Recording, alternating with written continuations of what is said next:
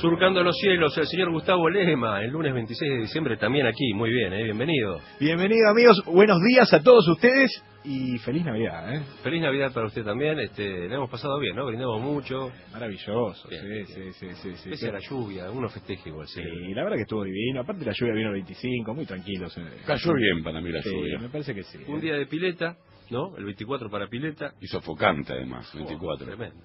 Estaba para estar en la pileta hasta un poquito antes del brindis, más o menos. Y para hidratarse bien. Sí, sí. Claro, Sí, sí. Igual esa bebida que usted dice no hidrata demasiado, le tengo que decir. ¿eh? Bueno, si vas nivelando. Bueno, si quieren les comento algunas de las aplicaciones, las mejores de la historia. ¡Epa! Las mejores aplicaciones de la historia, ¿les parece que hagamos del puesto número 10 para el puesto número 1 muy velozmente? Vamos, vamos con eso, dale. AirDroid es una de las aplicaciones en el puesto número 10. ¿De qué se trata esto? A ver, permite controlar desde la computadora el celular y viceversa. AirDroid ya lleva varios años en el mercado y realmente es una de las grandes aplicaciones que han dado vuelta para Android. Pero vayamos al puesto número 9 que es Drive. Sí, amigos, hablamos de Drive o de Google Docs en general. Cambió de nombre en el camino, nos sirve para guardar archivos y tiene una ventaja, que tenemos mucho espacio gratuitamente por Claro. Google, podemos pagar más, pero tenemos mucho espacio gratuitamente. El puesto número 8, Instagram.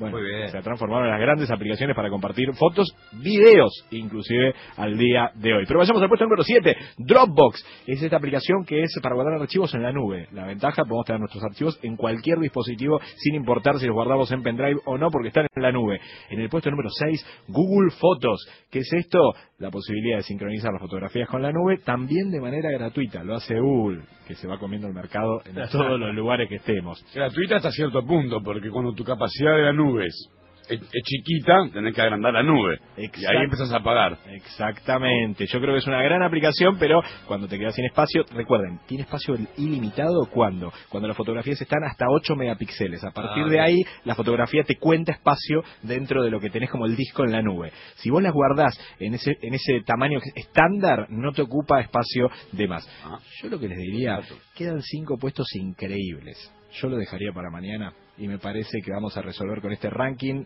de grandes aplicaciones de la historia. Cinco puestos para llegar al número uno. Mm, ¿Cuál será? ya está Instagram afuera del, del top 5. Está Dropbox afuera, están Claro. algunas aplicaciones de Google afuera. ¿Cuáles serán esos cinco puestos que deslumbran a los fanáticos y a los no de la tecnología? Si les parece, lo terminamos mañana y lo hacemos contundentemente como Bueno, merece. dale, un poco de suspenso, 24 horas para saber las aplicaciones.